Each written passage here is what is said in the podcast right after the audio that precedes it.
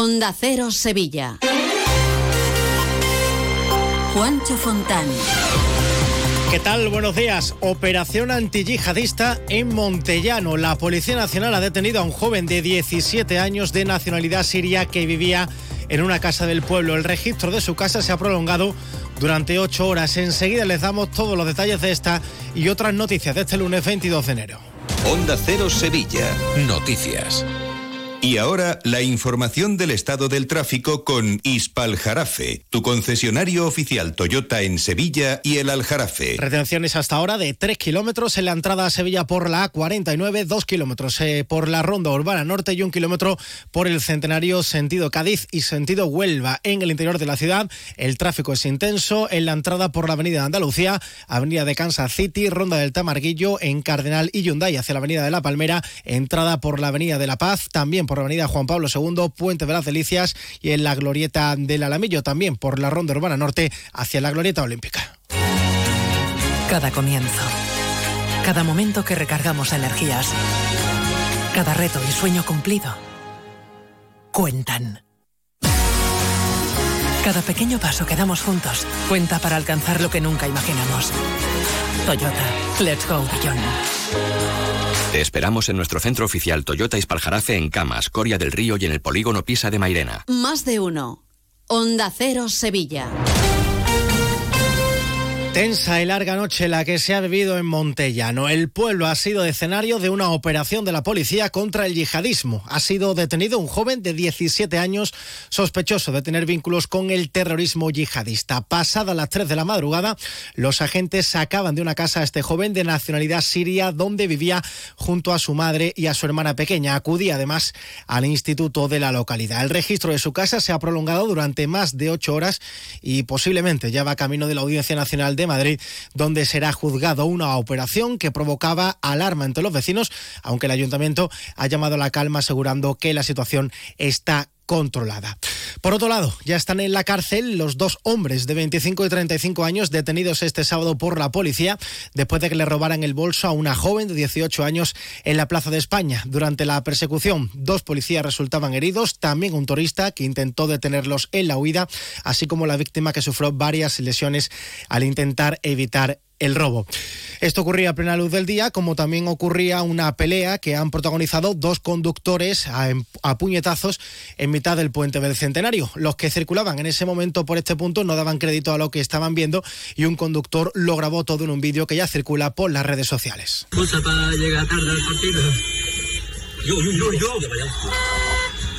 En las imágenes se puede ver cómo se increpan el uno al otro hasta que uno de ellos le propina varios puñetazos seguidos a su rival hasta que cae al suelo. Es la segunda pelea parecida que se registra en el centenario en poco más de un mes.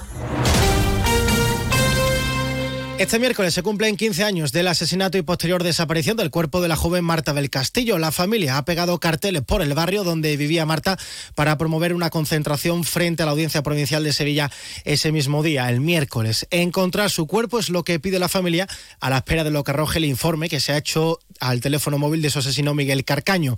El abuelo de Marta, José Antonio Casanueva, ha hecho un llamamiento a los sevillanos para que se sumen a esta concentración. Un llamamiento ciudadano para el día 24 que acudan a, a, la plaza que tiene la audiencia en Sevilla, ¿no? Pues sí, esperamos que acudan mucho porque tú sabes que Sevilla ha acudido siempre a nuestra llamada y ha colaborado muchísimo, muchísimo con nosotros.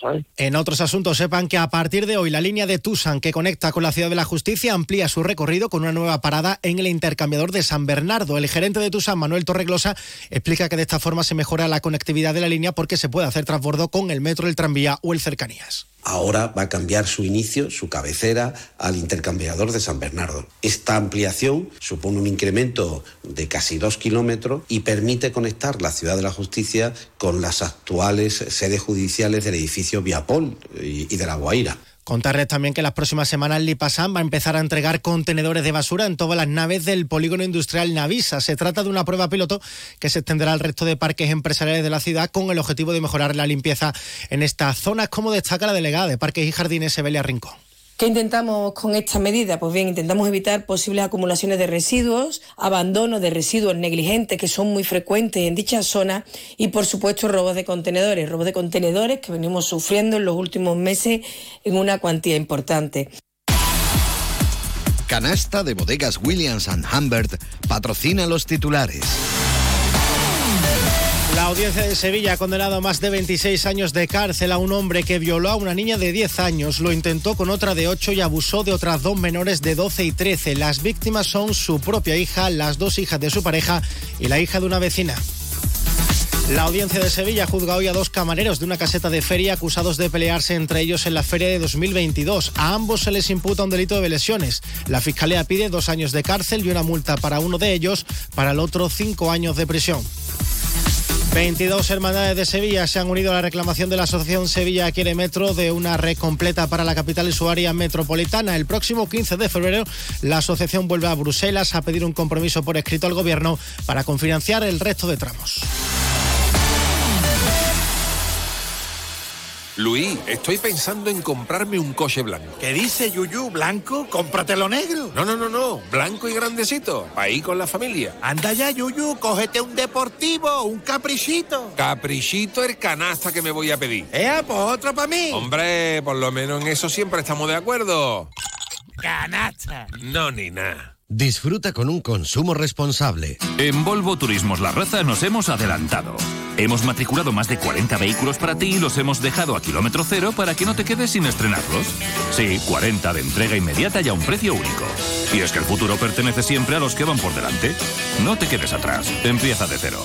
Volvo Turismos La Raza. Te esperamos en Carretera Su Eminencia 24, Sevilla. Embriocenter patrocina la buena noticia del día. Dos hermanas rinde este lunes un homenaje a Rosario Pi Brijas, la primera mujer directora de cine sonoro en España. Con ella se abrió hoy la vigésimo segunda muestra de cine con nombre de mujer que se celebrará en la localidad nazarena hasta el próximo 26 de enero. Rosario Pi Brijas fue una actriz, guionista, productora, directora de cine y empresaria que trabajó en España e Italia durante las décadas de 1930 y 1940 y está considerada una de las pioneras del cine español. Detrás de un embarazo hay nervios, ilusión, complicidad y también los más de 30 años de experiencia de EmbryoCenter. Nuestra tecnología de vanguardia y nuestros profesionales con nombre y apellidos dispuestos a ayudaros a hacerlo realidad. EmbryoCenter, desde 1985, expertos en reproducción asistida. Conócenos en embryocenter.es o visítanos en Avenida de Cádiz 27 y 29, Sevilla. En este momento conectamos con nuestros compañeros para conocer las últimas noticias del deporte con Grupo Avisa, concesionario oficial Volkswagen, Audi, Seat y Skoda. Mala jornada para los equipos sevillanos. José Manuel Jiménez, buenos días. Buenos días, sí, lamentable imagen del Sevilla anoche en Montilivi, donde acabó goleado por 5-1 por el Girona, el actual líder de primera. Se adelantó el equipo de Quique Sánchez Flores por mediación de Isar Romero, pero un par de minutos le bastó al Girona para empatar y ahí empezaron a caer uno tras otro. El Sevilla se mantiene a un punto de las posiciones de descenso. El Betis se cae al noveno puesto después de su derrota por 2 a 4 ante el Barça en el Villamarín. Nisco con dos golazos igualó en la segunda parte el 0-2 inicial, pero Joao Félix y Ferran Torres, que firmó un hat-trick, certificaron la primera derrota liguera en casa de la temporada para los de Pellegrini. En la Lep Oro, el Betis Baloncesto perdió en la cancha de estudiantes por 93 a 87. Muy buenas. Si quieres estar de absoluta y rigurosa moda como el tío Soria, te voy a decir dos cosas. Uno, mis amigos de Avisa tienen cochazos gordos nuevos y de ocasión, de Volkswagen, Audi, SEA y Skoda, que no se puede aguantar. Dos, y si ya tienes coches de estas marcas en sus talleres, lo van a dejar en homologación máxima always. Ojo, chiquillo, qué cosa más grande. Grupo Avisa en Sevilla. Quien pueda, que empate.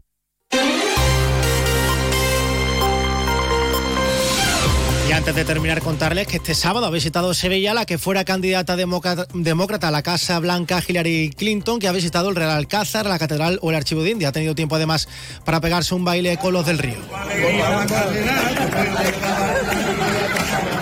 Pues así llegamos al final de este informativo. Más noticias de Sevilla provincia a partir de las 12 y 20 a más de uno con Chema García y Susana Valdés. Buenos días.